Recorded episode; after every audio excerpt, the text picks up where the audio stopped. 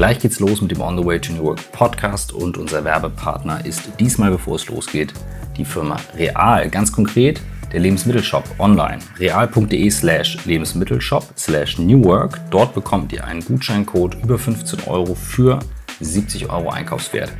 Was ist das Ganze? Ein Online-Shop, bei dem ihr rund um die Uhr Lebensmittel online bestellen könnt. Nicht nur Lebensmittel, sondern eben auch Drogerieartikel, Haushaltswaren und so weiter. Was ganz spannend ist, finde ich. Denn ihr könnt auch fünf Tage im Voraus bestellen. Außerdem wird die Lieferung vorher sehr sorgfältig geprüft und ihr könnt natürlich, wenn etwas nicht euren Vorstellungen entspricht, das Ganze direkt bei der Lieferung wieder zurückgeben. Und bequem bezahlen per PayPal, Kreditkarte oder Rechnung. Das finde ich sollte heute wirklich Standard sein und ist hier der Fall.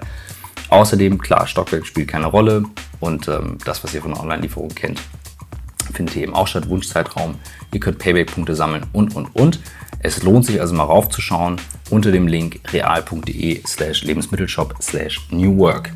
Wichtig, der Gutschein gilt nicht in den Märkten, sondern online. Und klar, bei sehr großen Produkten, also Sperrgutaufschlag, müsst ihr dann doch mitrechnen, gilt der Gutschein nicht. Das ist die Einschränkung. So, genug erzählt. Jetzt geht's los mit der neuen Folge On the Way to New Work. Viel Spaß.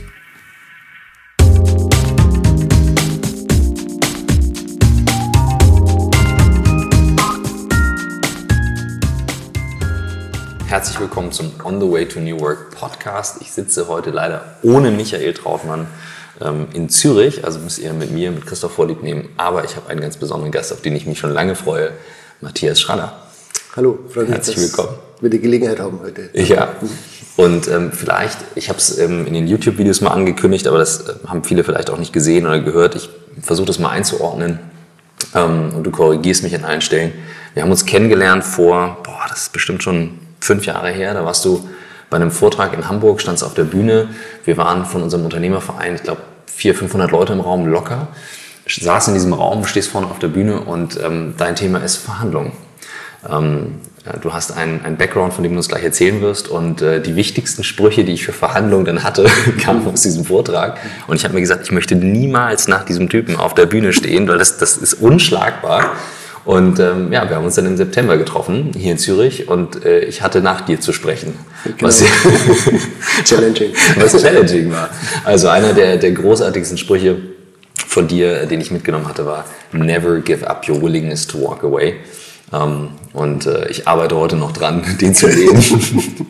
Aber genug der Intro. Ähm, du hast einen Hintergrund in, in wirklich krassen Verhandlungen, also Geiselverhandlungen, also wirklich in Grenzsituationen. Und bevor ich jetzt weiterrede, würde ich sagen, erzähl du einfach erstmal, wer du heute bist und dann auch, wer du zu dem geworden bist, der du heute bist. Wie? Okay. Ich ähm, habe mich sehr stark fokussiert auf die schwierige Verhandlung äh, nicht die Win-Win-Verhandlung, sondern die Verhandlung, wenn tatsächlich ähm, Interessen gegeneinander stehen, wenn tatsächlich ähm, Macht mit dazukommt, wenn es tatsächlich darum geht, äh, gegen jemanden zu verhandeln, der einseitig gewinnen möchte. Win-Win-Verhandlungen sind aus meiner Sicht ähm, sehr einfach, weil Win-Win heißt immer, ich nehme die beste der zu äh, zur Verfügung stehenden Alternativen. Bei schwierigen Verhandlungen habe ich keine Alternative. Da kann ich nicht sagen, wenn ich mit dem Verhandlungspartner nicht zurechtkomme, dann gehe ich zum anderen. Also wenn ich einen Geiselnehmer vor mir habe, der eine Geisel mit dem Leben bedroht, dann kann ich nicht sagen, wenn ich mit diesem Geiselnehmer nicht zurechtkomme, dann gehe ich zum anderen Geiselnehmer. Das heißt, in dieser Situation bin ich in einer sogenannten Dependent ähm, Relationship. Ich, ich bin in einer totalen Abhängigkeit. Ich muss mit diesen Menschen zu einer Lösung kommen.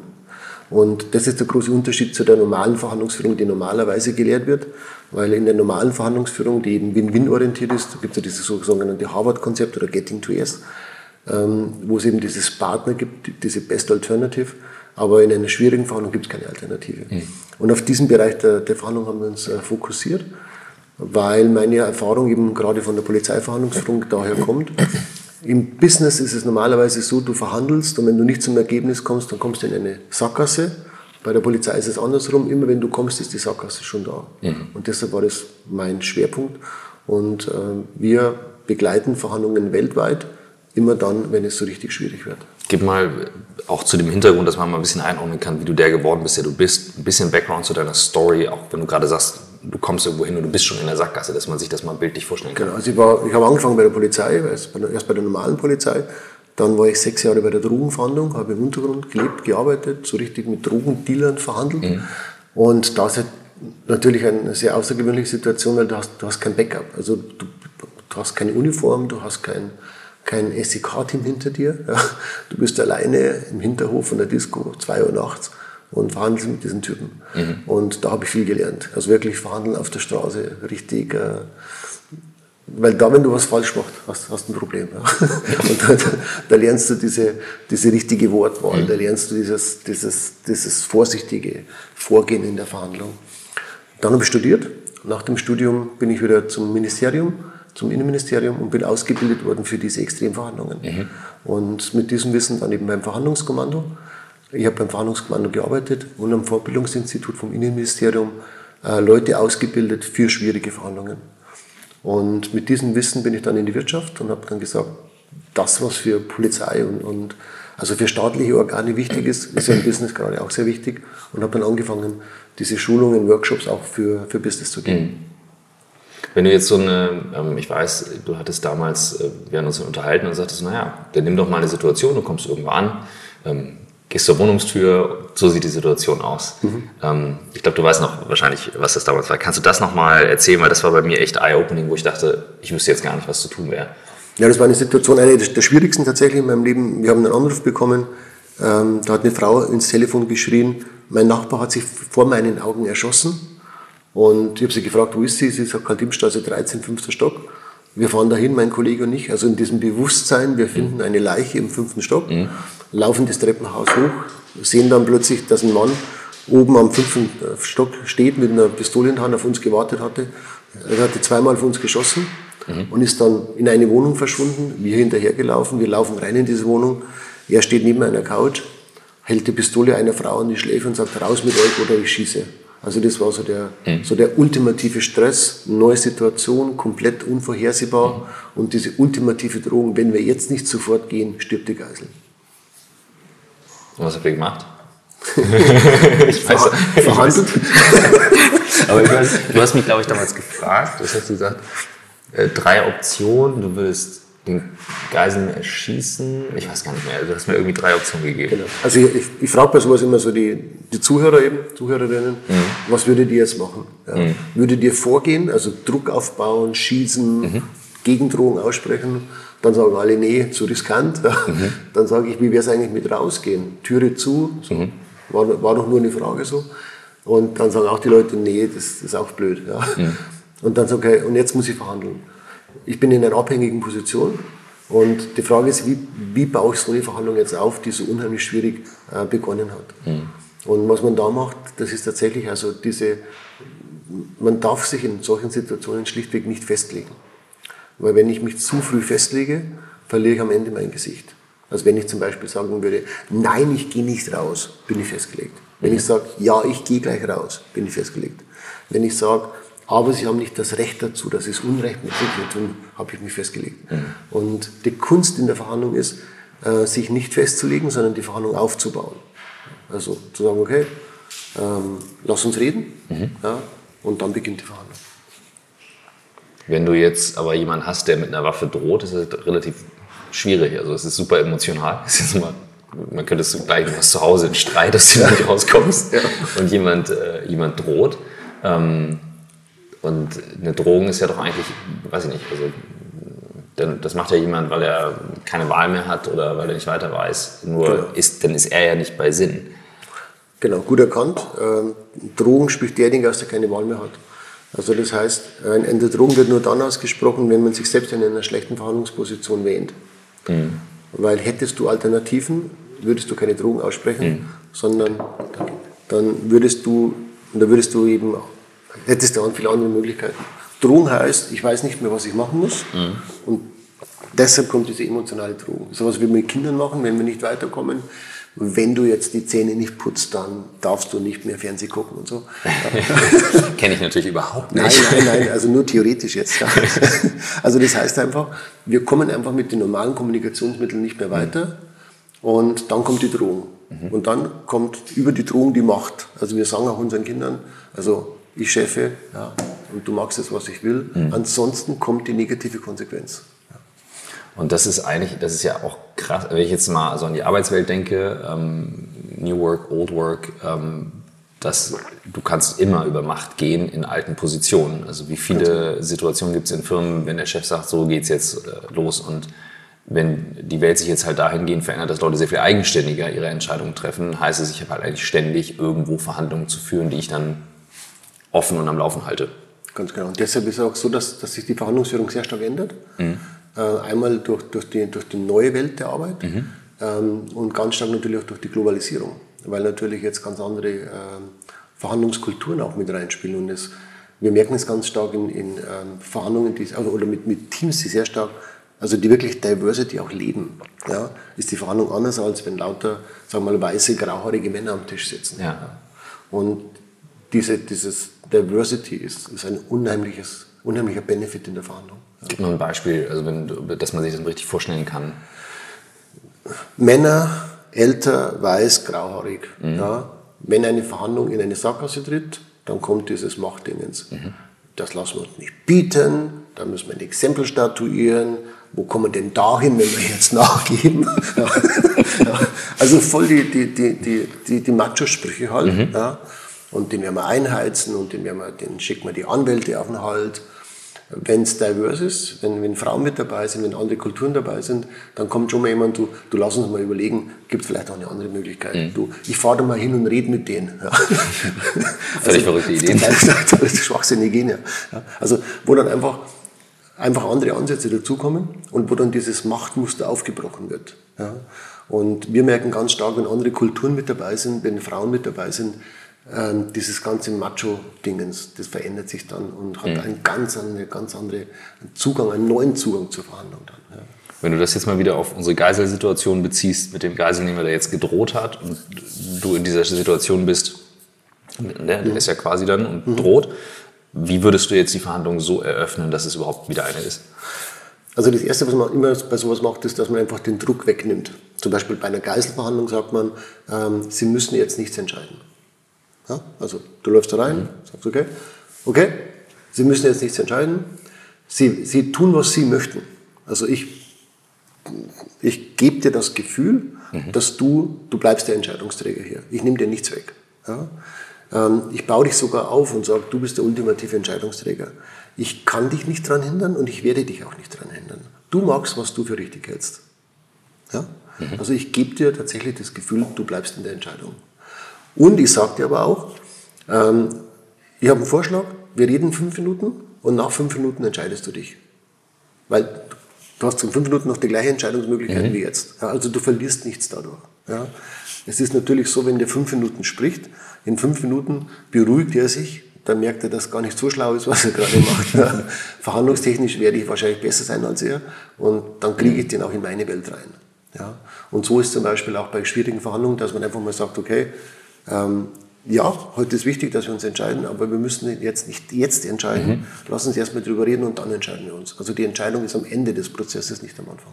Um dann auch nicht das Gesicht zu verlieren sofort und zu sagen, okay, Genau, also, also, wir gerade im deutschen Kulturraum, wir finden es ja gut, wenn wir Klartext sprechen. Mhm. Ja, also wir, wir sind ja stolz darauf, dass wir jetzt sagen, wir haben den anderen gesagt, wo es lang geht. Mhm. Also wir freuen uns, wenn wir uns festlegen. Ja.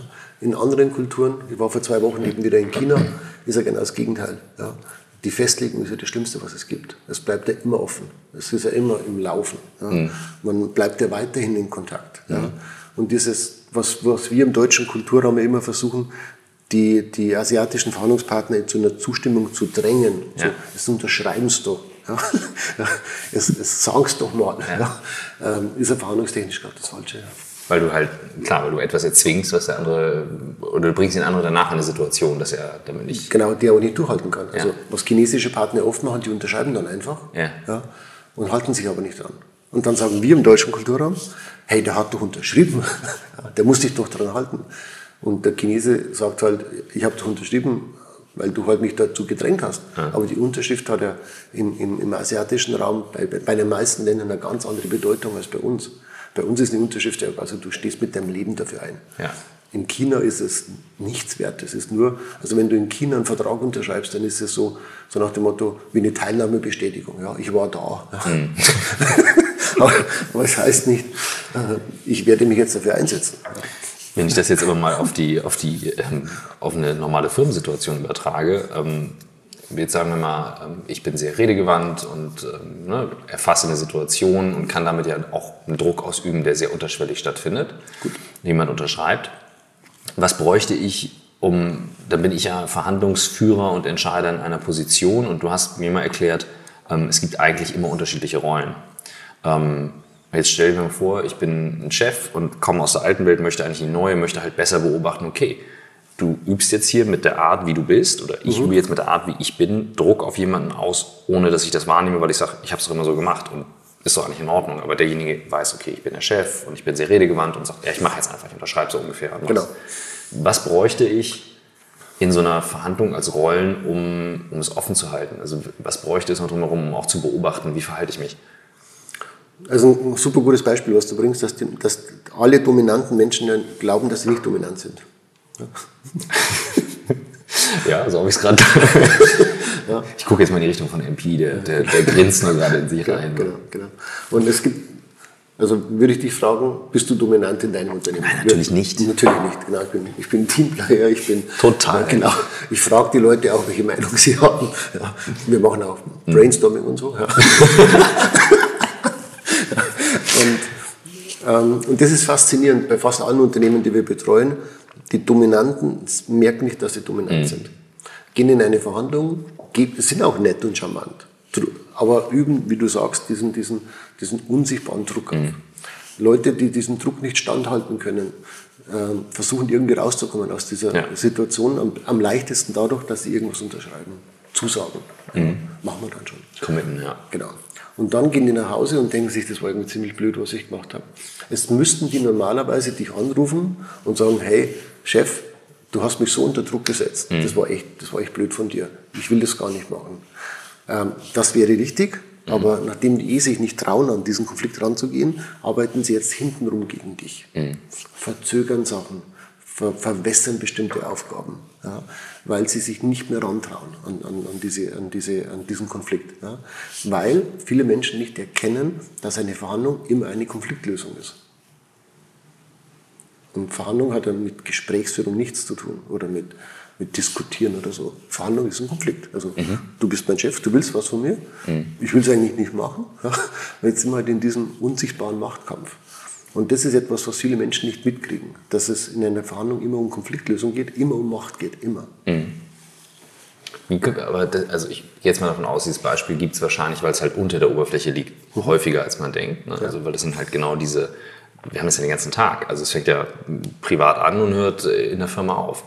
Ähm, wie müssen sich beide Seiten verhalten? Das sind ja zwei Seiten, die da spielen. Es ist so, wenn, wenn, wenn zwei professionelle Verhandlungsführer aufeinandertreffen, dann kennen beide diese geschriebenen und auch die ungeschriebenen Regeln. Zum Beispiel, ungeschrieben ist, äh, ich darf den anderen nicht zu Beginn der Verhandlung zu einer Festlegung bringen. Mhm. Ja. Ähm, Profis der Verhandlung haben nie ein Problem miteinander. Nie. Also wir merken das auch, wenn zum Beispiel, ich sage es mal ganz, ganz stark vereinfacht, ein super professioneller Head of Global Procurement mhm. gegen einen super professionellen Head of uh, Sales verhandelt. Die beiden verstehen sich sofort. das ist der Wahnsinn. Die gehen rein, jeder hat sein Team dabei. Die, die sie am besten verstehen, sind die beiden. Ja. Wer nicht mitkommt, ist das Team. Weil die professionellen Verhandlungsführer, die erkennen untereinander sehr schnell. Die erkennen, diese Muster unheimlich schnell. Ja. Das, jeder sagt zwei Sätze, dann weiß man, okay, der, der weiß auch, wie es geht. Ja. Haken dran, jetzt reden wir wie Profis. Ja. Ähm, schwierig ist, wenn man jemanden dabei hat, der, der nicht auf diese Flughöhe fliegen kann. Dann wird es schwierig. Ja. Weil es dann emotional wird, weil es dann. Weil die sich plötzlich unterlegen vorkommen mhm. oder noch schlimmer überlegen vorkommen. Mhm. Also der, wer sich überlegt, wer glaubt, er steht drüber, wird arrogant, unvorsichtig, mhm. so dieses Let the guard down, wie es so schön heißt im Englischen. Ja. Die werden unvorsichtig und die, die sich untergebuttert fühlen, die werden dann plötzlich emotional. Ja. Ähm, gehen auf Prinzipien plötzlich, ja. auf, äh, auf Rechthaberei. Ja. Mhm. Aber Fakt ist doch, ja. aber es ist doch unbestritten, so, so Quatsch kommt dann. Ja. Und was wir versuchen, wir versuchen immer ein Verhandlungsteam aufzustellen mit drei verschiedenen Rollen. Mhm. Ähm, den sogenannten Negotiator, also jemand, der die Verhandlung am Tisch führt einen Commander, der aufpasst, dass es in die richtige Richtung läuft, so ein Beobachter, mhm. und einen Decision Maker, das ist eben der, der Entscheidungen trifft. Also ich habe seit, seit du uns mal trainiert hast, weiß ich noch, ähm, haben wir aufgeteilt, dass Leute, die immer direkt zu mir gekommen sind zum Preis verhandeln, das haben wir komplett rausgelöst, dass dieses Emotionale raus ist. Ich mache die Entscheidung, aber jemand anderes verhandelt dann einen Preis, für einen Vortrag zum Beispiel. Und ich sehe das dann halt total nüchtern. Also im Sinne von so, ich muss es nicht verkaufen, ich kann es verkaufen. Und das hat alles komplett geändert. Also das hat diese ganze Dynamik mit, ich habe das Gefühl, ich müsste das jetzt machen und für günstiger und so weiter, komplett rausgenommen. Ganz genau. Du übergibst deine sogenannte License to Negotiate an dein Team, mhm. sagst, okay, ich würde den Vortrag gerne machen. Ich sage es mal, 100 ähm, hätte ich gerne für den Vortrag, äh, aber unter 80 mache ich es nicht. Mhm. Ja. Und da hast du die Bandbreite. Du kannst, sag mal, Bücher mitverkaufen, du kannst äh, sagen, wenn, der, wenn das in, in, in Europa ist, dann ist es vielleicht einen Euro günstiger oder so. Also du gibst eine, eine, eine, eine Autorität der Verhandlung über. Sobald du das gemacht hast, bist du gedanklich wieder frei. Ja? Mhm. Und dann kann Mitarbeiterinnen und Mitarbeiter in dieser License verhandeln. Äh, was, was, was spannend ist dabei, du zwingst dich vor der Verhandlung dazu, dass du dir echt Gedanken machst, was will ich denn eigentlich? Ja. Und das machen die meisten nicht. Die meisten gehen in die Verhandlung, sagen, ich muss mir doch erstmal anhören, was die so wollen. Ja. Ja. Und dann entscheide ich. Und das ist natürlich Quatsch. Ja. Weil du, sobald du drin bist, ja emotional betroffen bist und dann, ja. dann du Fehler machst. Und was wir sehr stark schulen, ist, dass man sich vor der Verhandlung entscheidet, wo will ich hin und wo steige ich aus. Und wenn ich diese Entscheidung habe, also diese, wie du angesprochen hast, diese Willingness to walk away, wenn du die hast, ja, gehst du ganz anders rein, wie eben dieses mal gucken, was so geht. Mhm. Ja, schauen wir mal. Weil du dann auch nicht beleidigt weggehen musst, sondern du sagst, ist völlig nüchtern, ich habe immer noch die Bereitschaft, ich könnte jederzeit gehen. Ganz genau.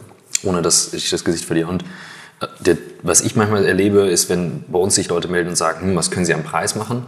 Und ich weiß nicht, ob das von dir kam oder ich weiß nicht von wem. Wir sagen immer, Rabatt gibt es nicht, das ist eine Stadt in Marokko. Gut, genau. Ähm, das, das, aus Prinzip gibt es das nicht. Und dann rief jemand an und sagte, was können Sie denn am Preis machen? Dann sage ich, ich verstehe die Frage nicht. Ja. Ähm, und ähm, da merke ich einfach, wenn, wenn Leute untrainiert in so eine Situation kommen, wie gesagt, man kann ja alles verhandeln. Ne? Du kannst ja Jobsituationen verhandeln, du kannst Preise verhandeln, du kannst alles Mögliche verhandeln, dass sie dann sagen, ja, machen Sie doch mal einen Vorschlag.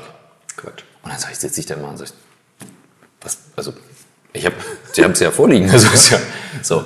Und ähm, das, also das verstehe ich nicht, dass das immer noch so stattfindet. Ne? Also dass Leute kommen und sagen, ja, machen Sie mal einen Vorschlag am Preis. Also, gut, es kann, es kann schon gut sein. Also, also wenn man reingeht, sagen wir, ich, ich möchte jetzt den Vortrag mhm. buchen. Ja? Und wäre ich jetzt Anfänger, würde ich sagen, Sie müssen was am Preis machen. Mhm. Ja? Dann, wenn du Profi bist, sagst ich verstehe die Frage nicht. Ja. Oder, oder, du, oder du sagst schwierig und zählst leise bis drei.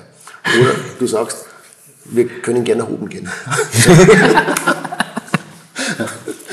Das stimmt. Ja, genau. Ganz okay. Wir haben mhm. nach oben hin viele Möglichkeiten. Mhm. ähm, wenn ich jetzt zum Beispiel, ich, bin, ich kaufe deine Leistung ein, was natürlich viele machen, ist ähm, bieten, also pro, providen, wie so schnell, also dieses Gefühl, dass es mehr Möglichkeiten geben würde. Also wäre ich jetzt Profi, würde ich sagen, wir haben dich angefragt, wir, wir finden es super, was du zu sagen hast, super interessant. Also ich lobe dich, lobe dich, lobe mhm. dich ja, und sage, wir haben aber natürlich ein internes Buying Center, da muss ich meine Entscheidung natürlich auch rechtfertigen. Dann würde ich sagen, ähm, ich bin heute hier, um Ihnen zu helfen, damit, damit, wir das gemeinsam da durchkriegen, mhm. weil es gibt einen Wettbewerber von Ihnen, der hat Preise aufgerufen. Ich weiß auch, der ist nicht so gut wie Sie. Das weiß ich und das wissen Sie. Aber das Buying Center weiß das nicht. Ja. Und dann kommt dieser, dieser geniale Satz, ähm, wir haben da ein Gap. So, und dann werden die meisten Menschen nervös, weil sie sagen, ich muss dieses Gap schließen, mhm. was ja Quatsch ist. Ja. Mhm. Die, die Kunst der Verhandlung ist jetzt eben, auf deiner Seite wäre es einfach wirklich cool zu bleiben mhm. und zu sagen, okay, ich schaue mir das Spiel mal an. Also ich stehe an der Seitenlinie und gucke mal, was, was, was der andere so macht, ja. um davon zu lernen, weil es einfach spannend ist. Ja. Ähm, die meisten kommen halt in eine Aktion. Also die meisten Menschen glauben, dass man Fragen beantworten muss. Mhm. Ja, was ja totaler Quatsch ist. Ja. Also ich beantworte in einer Verhandlung nie eine Frage. Nie. Ja. Weil wenn ich eine Frage beantworte, komme ich immer in eine rechtfertigende defensive Position. Ja. Also das heißt, wenn jetzt jemand sagen würde, keine Ahnung, er fragt mich irgendwelche Sachen zum Vortrag, Inhalt, wie auch immer, würdest du erstmal sagen, wie würdest du ausweichen? Äh, nicht einmal ausweichen, sage ich, das ist eine ganz wichtige Frage, die Sie da stellen und das ist dass äh, diese Frage wird mir oft gestellt. Ja. Äh, bevor ich die Frage beantworte, ja, äh, könnten Sie mir vielleicht sagen, wie viele Teilnehmer dabei sind? Ist auf Deutsch oder Englisch? Also ich übernehme wieder die Verhandlungsführung. Ja. Ich parke quasi deine mhm. Frage, das ist eine sehr wichtige Frage. Ja. Äh, wichtiger ist jedoch, oder damit ich mhm. diese Frage auch gut beantworten kann, bräuchte ich bitte noch zwei, drei Informationen. Ja? Mhm. Also ich beantworte nie eine Frage. Okay, got it. Und, ähm, wir sind ja nicht in der Verhandlung jetzt gerade, wir ja, ja, ja, genau. Und andersrum, wenn jemand dann sagt, naja, ich muss dann vor meinem Chef und so weiter, da bin ich dann nur so, dass ich sage, sollte ich mich vielleicht mit äh, deinem Chef unterhalten, ähm, direkt, weil ich dann häufig merke, äh, diese Rechtfertigung auf eine andere Person, damit sagt mir jemand eigentlich, ich entscheide es gar nicht. Genau. Also ein, ein Nicht-Profi sagt, äh, mein Chef. Hm. Ein, ein Profi sagt, äh, aufgrund der internen Prozesse. Weil wenn ich sage, mein Chef oder Chefin, mhm. dann gibt es eine Person, die du anrufen kannst. Also Super, dann sagst ja. du, okay, dann lassen Sie mich doch mit der Frau Müller äh, die, ja. äh, direkt deswegen, sprechen. Ja. Und deswegen hast du auch damals gesagt, dass der Chef niemals in die Verhandlungen reingrätscht, genau. sondern immer seine Leute enabled, es weiterzuführen, damit nicht Superman kommt und, und genau. das dann löst. Genau. Es ist viel besser zu sagen, aufgrund der internen Compliance-Prozesse. Mhm. also was Undurchsichtiges, ähm, was, was so überall schwebt. Ja ist viel besser, weil Leute so prozessgläubig geworden sind. Du brauchst nur sagen, wir haben einen internen Governance, Global, was auch ich, Prozess. Ja, und dann alle so, hu, hu, hu. Ja. Bei 30 Leuten sogar. Genau, genau. okay, aber verstehe ich. Hier kommt die ganz kurze Werbeunterbrechung. Gleich geht's weiter mit dem On the Way to New York Podcast. In dieser Werbepause ist unser Partner der Spiegel, ganz konkret Spiegel Plus, nämlich das Geburtstagsangebot, weil Spiegel Plus ein Jahr alt wird. Also sichert euch ein Stück vom Kuchen, denn ihr bekommt einen Rabatt, sechs Monate für 10 Euro statt 19,99 unter dem Link spiegel.de slash Kuchen. Was ist Spiegel Plus? Das sind die Nachrichten am Puls der Zeit, die es auf Spiegel Online gibt und dazu eben tiefergehende Recherchen und exklusive Geschichten, die im Heft erscheinen.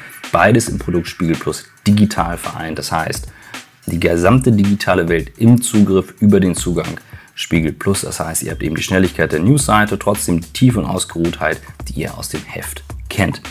Ziemlich gute Sache, ziemlich gutes Angebot. Ich glaube, ich brauche den Spiegel nicht weiter erklären. Also geht auf die Seite spiegel.de slash Kuchen und dann eben für 10 Euro lesen statt 19,99.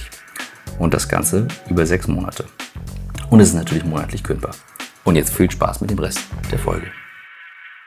Lass uns mal, ähm, äh, das finde ich, find ich unfassbar spannend, wenn ich jetzt mal überlege, es gibt Leute, die sitzen in ihrem Job. Ähm, ich kenne viele und die sind da so, okay, zufrieden, aber eigentlich würden sie gerne was ändern. Haben davor aber unfassbar Angst, das zu tun. Und Angst ist ja nun nicht gerade der dankbarste äh, Treiber. Manchmal kann er antreiben, dass sich was ändert, aber häufig benebelt es ja. Und ich würde gerne mit dir mal über das Thema Emotionen sprechen, auch in so einer Geiselsituation. Und du hast so ein schönes Beispiel damals gebracht. Du stehst morgens auf, trittst in das Matchbox Feuerwehrauto, was von den Kindern am Boden liegt, mhm. dann geht die Kaffeemaschine nicht, das Wasser ist kalt, so. Die rote Linie schwillt immer mehr an.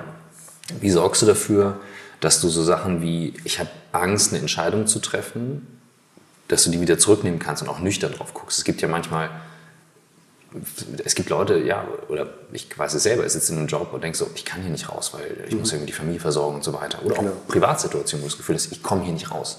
Was genau. ja Quatsch ist. Ja. Also zwei Punkte dazu. Das eine ist, ähm, ich komme hier nicht raus, heißt ja, ich habe, ich habe mit mir selbst schon vorverhandelt. Mhm. Ja, also, also ich sage mal, ich bin jetzt, ich, ich möchte zu meinem Chef gehen und, und möchte mehr Geld haben, so, ja, weil ich finde, dass ich mehr Geld verdiene für den Job, den ich mache. Und dann sitze ich jetzt in meinem Office alleine, trinke meinen Kaffee und denke mir, der sagt wahrscheinlich nein. Weil er beim Kollegen letzte Woche auch schon Nein gesagt hat. Mhm. Ja? Das heißt, ich fange an, mit mir selbst zu verhandeln. Und das ist ein, ein, einer der ganz, ganz großen Fehler. Dass ich nicht mit meinem Chef verhandle, sondern dass ich mich selbst schon limitiere dadurch, dass ich mit mir selbst schon denke, wahrscheinlich, wie könnte es denn ausgehen? Mhm. Ja? Und wir sehen das ganz oft. Also Sales-Leute sagen, bei dem Kunden kann ich nicht um eine Preiserhöhung fragen, die haben zurzeit Probleme. Der Einkäufer, der sagt, also bei dem Lieferanten das. So, also so mit, mit, der Gewerkschaft, also gerade ganz schwierig. Ja.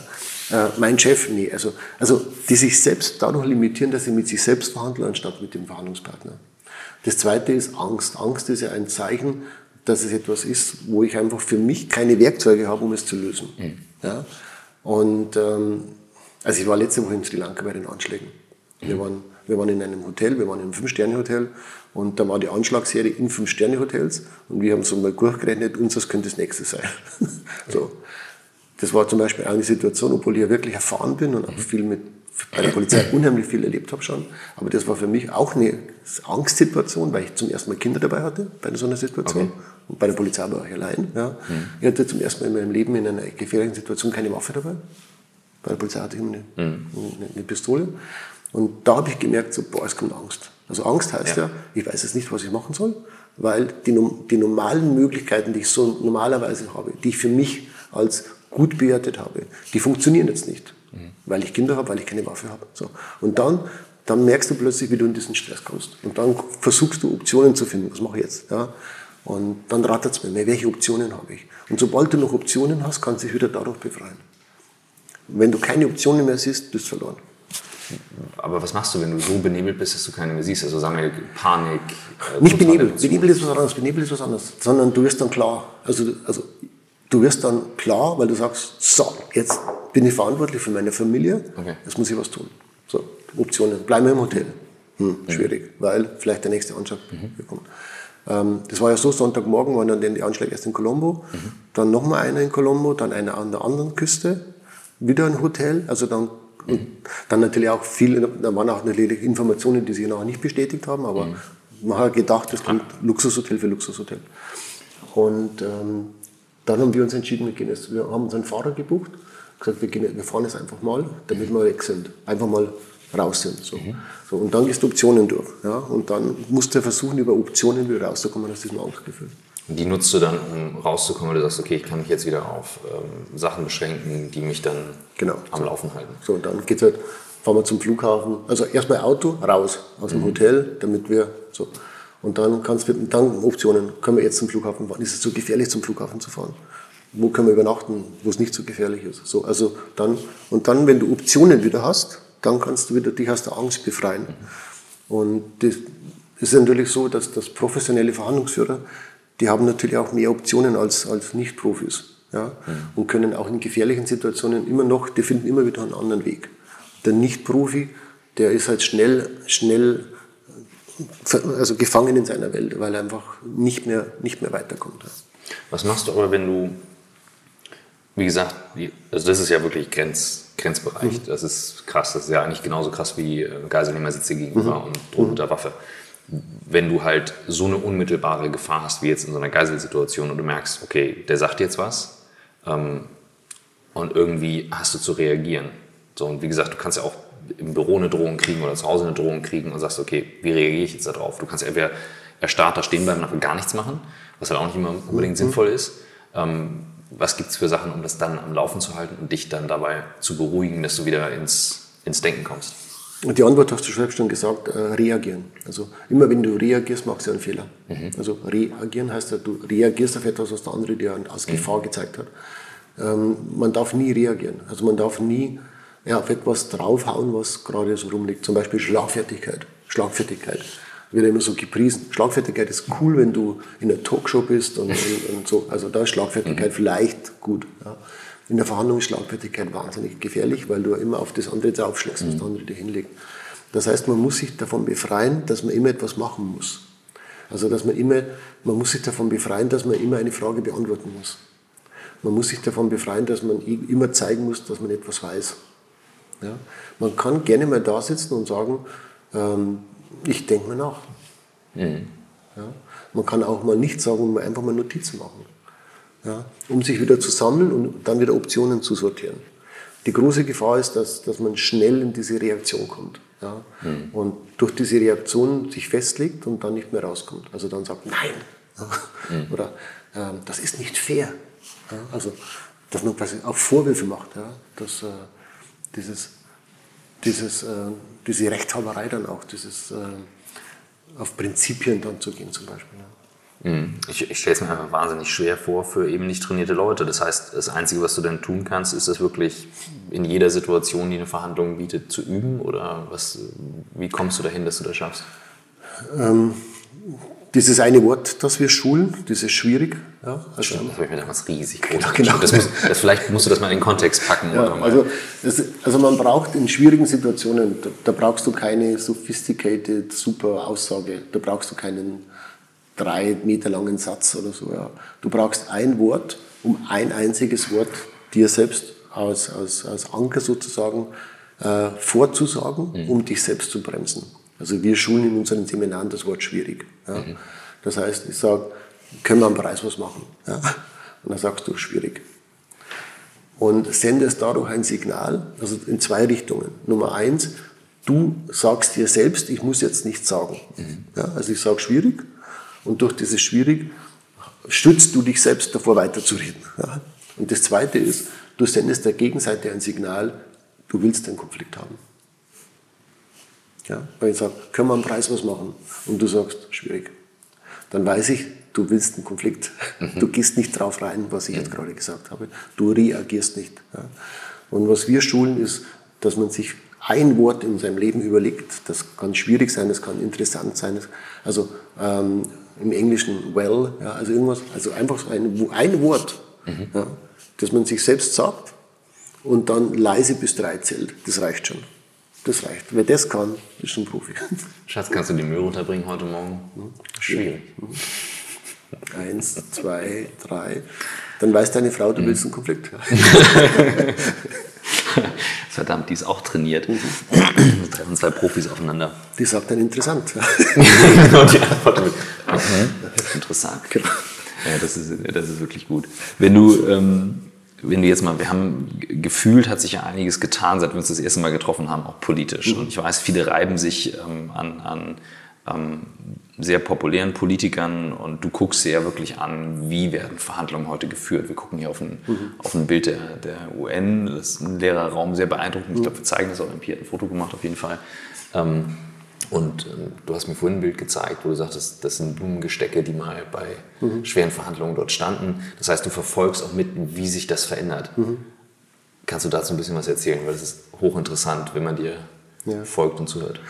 Also was glaube ich schon, was, was, was man schon generell sagen kann, dass, ähm, dass vielen Menschen der typische Politiker der letzten Jahre einfach überdrüssig sind. Also mhm also wenn du schaust, zum Beispiel in, in uh, Ukraine werden, werden Komiker gewählt, in Italien Schauspieler, in Amerika ein Geschäftsmann.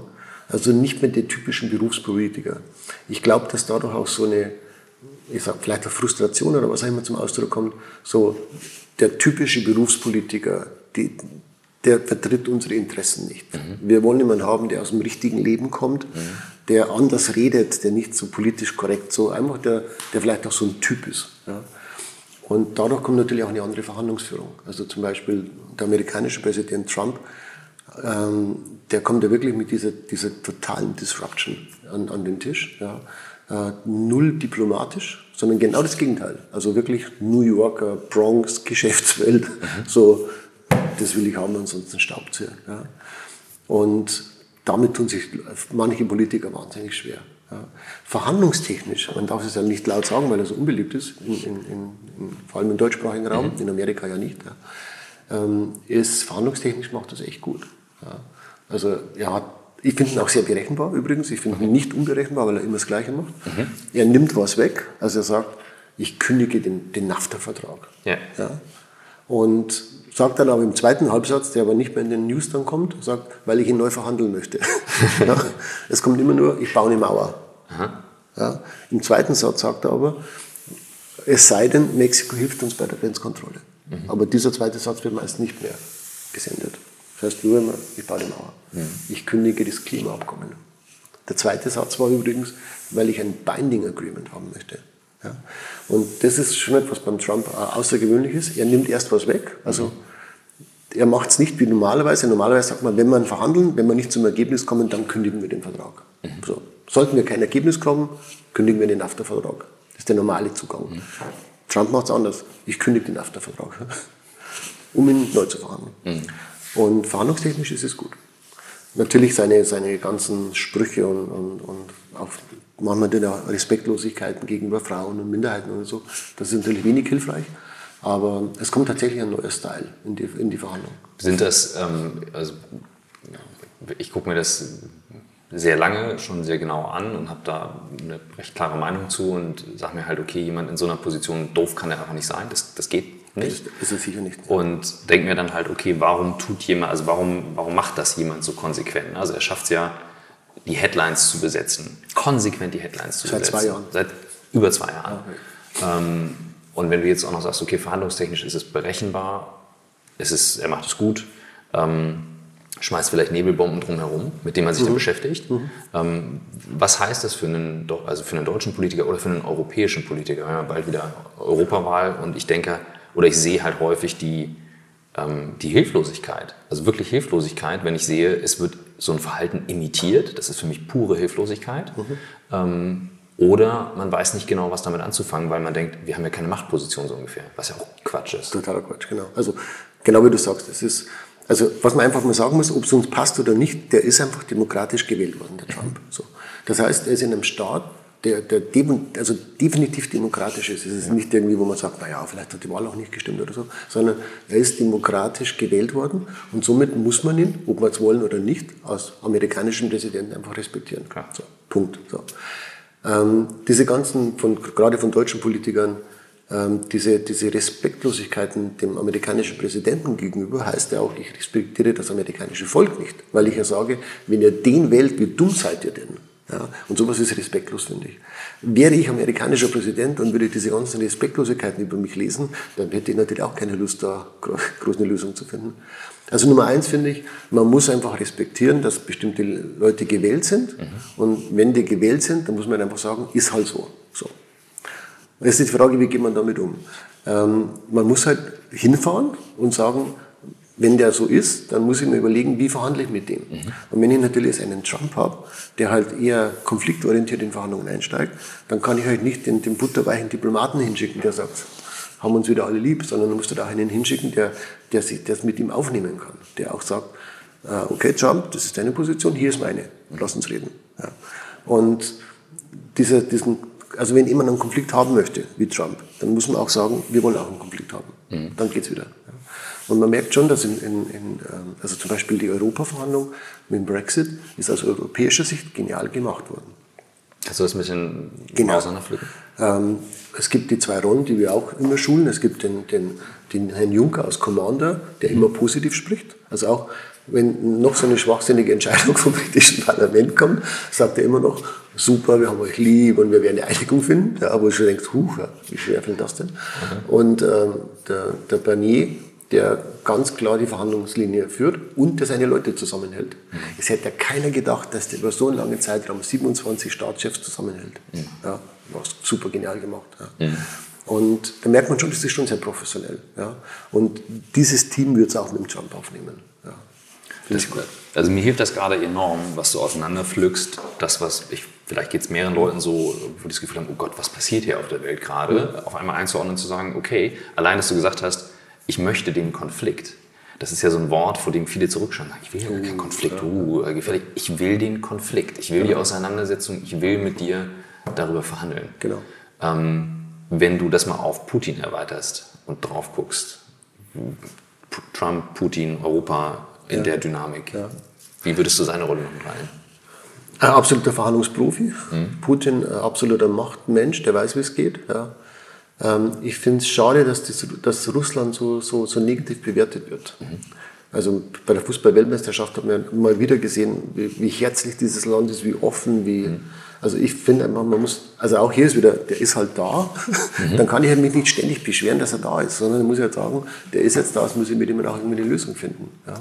Und der ist ja sicher keiner, ähm, der Herr Putin ist es mit Sicherheit kein Beispieler. Also, aber so Leute wie der Putin oder auch der Trump oder so, die Leute, die ich auch, manche aber kenne ich ja persönlich, diese Leute respektieren dich nur, wenn du auch wirklich auf deren Flughöhe fliegen kannst. Mhm. Ja. Und der Herr Trump ist einmal gefragt worden, wie, wie sehen Sie das eigentlich, dass, Sie, dass, dass viele glauben, dass sie respektlos behandelt werden? Dann hat er, hat er gesagt, ähm, ich respektiere Leute, die mit mir auf Augenhöhe verhandeln. Die respektiere ich. Mhm die respektiere ich und die, respekt, die respektieren mich auch. Und die anderen sind mir egal. Ja. Das heißt, diese ganze negative Berichterstattung und so, das stimmt schlicht Wirkt nicht. Nicht. Putin glaube ich auch. Ja. Aber die haben ihre paar Leute, wo sie sagen, mit den Leuten, ja. denen traue ich was zu und mit denen verhandeln. Also sobald du das emotional nimmst, machst du, baust du halt eine, eine, eine Seiten, ein Seitenfeld auf, was dich rauszieht aus der Verhandlung. Also ne, das sind ja die, die Genau, und dann kommst du halt auf, gehst halt auf Prinzipien. Ja? Also ja. zum Beispiel jetzt, ähm, wir, also ich habe ja mal den Vorschlag gemacht, dass nur noch die Deutschen den amerikanischen Präsident wählen sollten. weil, weil, ich finde, weil nur wir wissen, was gut für die anderen ist. Und wenn wir schon dabei sind, dann sollen wir auch den, den, türkischen Präsidenten gleich wählen und den russischen, und, weil nur die Deutschen wissen, was gut ist. Also mit welcher Arroganz bitte gehen denn die Deutschen ran, um das, Weltgeschehen da zu bewerten? Mhm. Ja. Und also ich bin ein Schweizer und ich muss schon sagen, hier in der Schweiz ist es anders. Mhm. Einfach mal einen leichten Test machen, einfach mal, so nachdem der Jump wieder irgendwas gesagt hat, einfach mal die NZZ lesen mhm. online und Spiegel. Ja, ich habe ich hab lange genug in der Schweiz gelebt und also das, das kann ich wirklich. Ist, da denkst du, das sind zwei verschiedene Welten. Gut, das ist eine völlig andere Kultur. Ne? Ihr kommt halt, ihr, ihr geht immer erstmal von euch aus, dann geht es zur Familie, zur Gemeinde, zum Kanton und dann irgendwann halt zum Staat. Genau. Bei uns ist halt immer ein sehr direkter, genau. ein sehr direkter Weg. Genau. Und ähm, tatsächlich beobachte ich das natürlich auch und auch an mir das Verhalten, ähm, wobei ich erstaunt war, ähm, wie, wie stark echauffiert Menschen nach einer Wahl sind, die so knapp schon mhm. vorher gesagt war, wo man wusste, okay, ne, die Chance kann genau. sein. Also mhm. dann einfach nicht, nicht nüchtern drauf zu gucken und zu sagen, so ist es jetzt, sondern ja. sich dann halt in Emotionen rauszugeben und das ist mit den Headlines das Problem. Genau, diese genau. Emotionen und wenn ich das lese, halten sich natürlich aufrecht. Genau, genau. Mhm. Jetzt gibt es aber gefühlt auch unlösbare, oder für, von, von, wenn man von außen drauf schaut, unlösbare Situationen, also super schwer lösbare Situationen. Nordkorea, Israel, Palästina, wo halt es auch immer unfassbar schwer ist, sich auch nur irgendwie einzubringen. Wenn du jetzt mal verhandlungstechnisch drauf guckst, wirklich ganz nüchtern und sagst, okay, wieso ist doch alles total nachvollziehbar? Vermute ich jetzt mal auch. Also bei mir hilft diese Klarheit, die du da gerade reinbringst, zu sagen, allein mal, ich will den Konflikt. Super einfach, alles zu verhandeln, alles super einfach zu verhandeln. Wenn man ein paar Prinzipien der Verhandlung mitnehmen würde. Also zum Beispiel äh, Israel-Palästina könnte man an einem Tag fertig verhandeln. Okay. Wenn man ein Prinzip der Verhandlungsführung mit einbeziehen würde, nämlich dass da heißt, Vergangenheit wird nicht verhandelt. Wow. Das, also ich denke jetzt gerade an, an äh, auch Situationen, kann ja auch mal mit Geschäftspartnern eine Vergangenheit haben, private Vergangenheit haben, zu sagen, okay. Geht immer schief. Also wenn du mit deiner Frau eine Verhandlung anfängst und die Vergangenheit mit reinnimmst, funktioniert nicht. Geht immer schief. Mhm. Also deine Frau sagst auch übrigens, das hätte ich gerne. Dann sagt die Frau, aber du hast doch letztes Jahr auch. Mhm. Dann sagst du, aber vor zwei Jahren hast du doch. Mhm. Ende. So, Ende, Ende der, der, der Diskussion.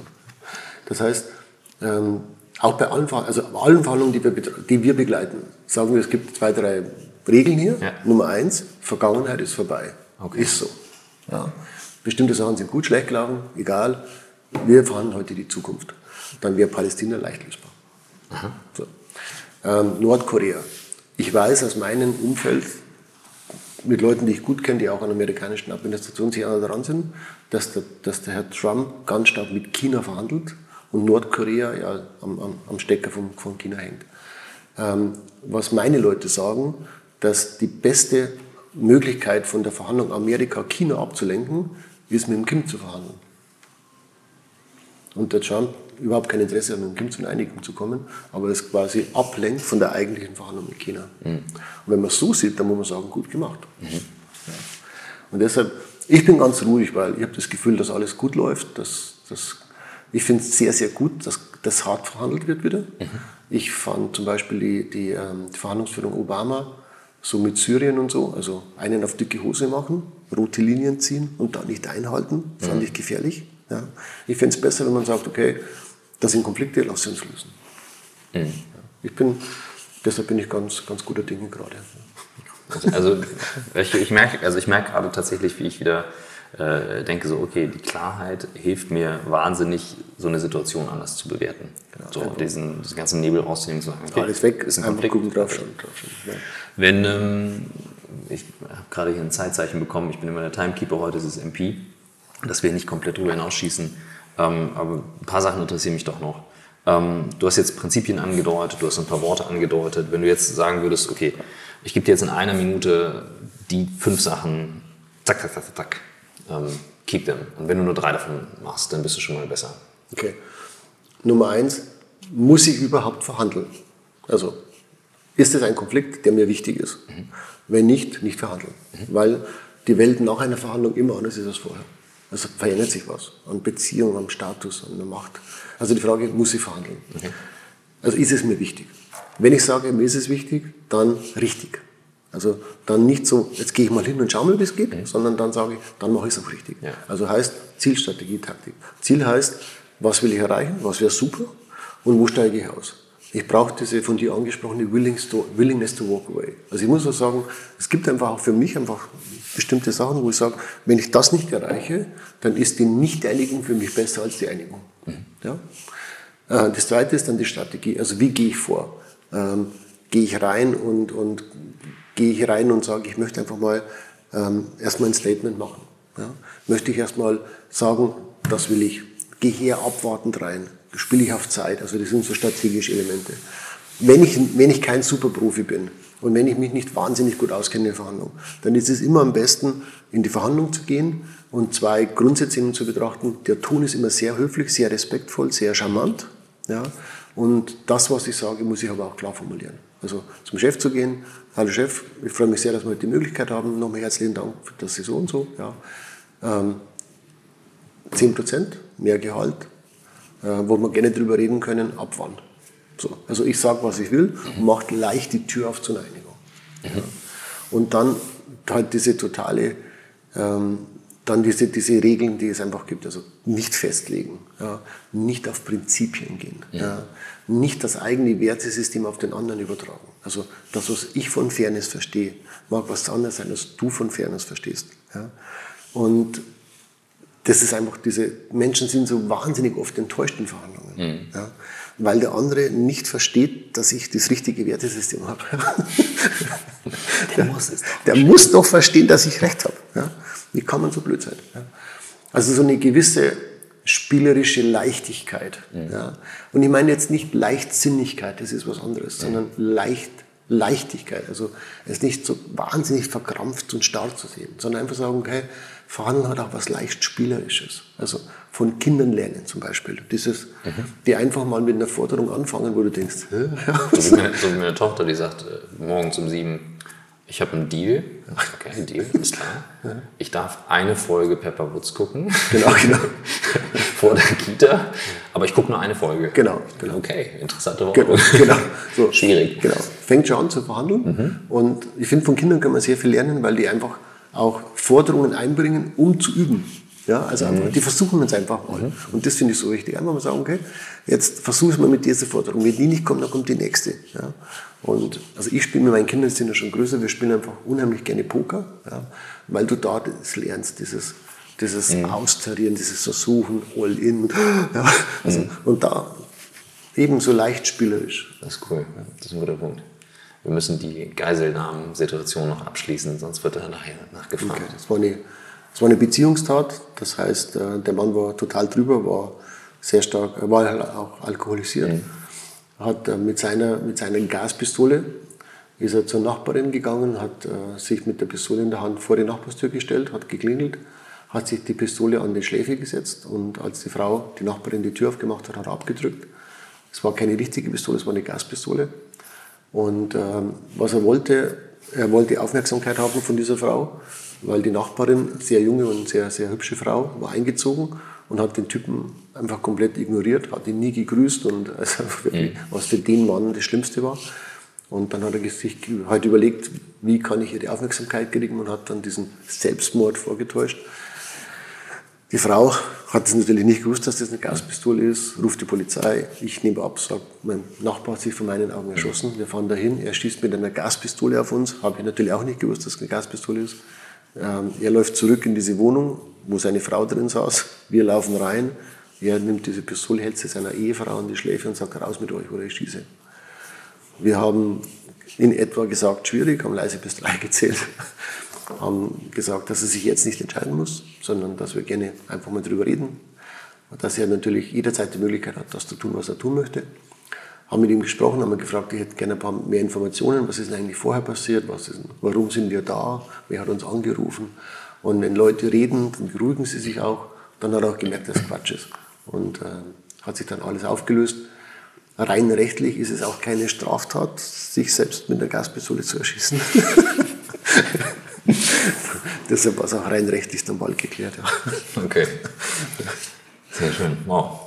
Also vielen Dank für den Ritt und ähm, ich, also für mich war da etliches dabei, wo ich sage, äh, neue Arbeit ist auch eine Haltung und ähm, zu dieser Haltung gehört eben auch zu sagen, ich gehe in einen Konflikt, um den zu lösen, um da reinzugehen und das bewusst zu machen. War ich das nicht auch? Das ist nicht weichgespült und das hat, also hat mir wahnsinnig geholfen. Danke, dass du da warst. Vielen Dank für das Gespräch.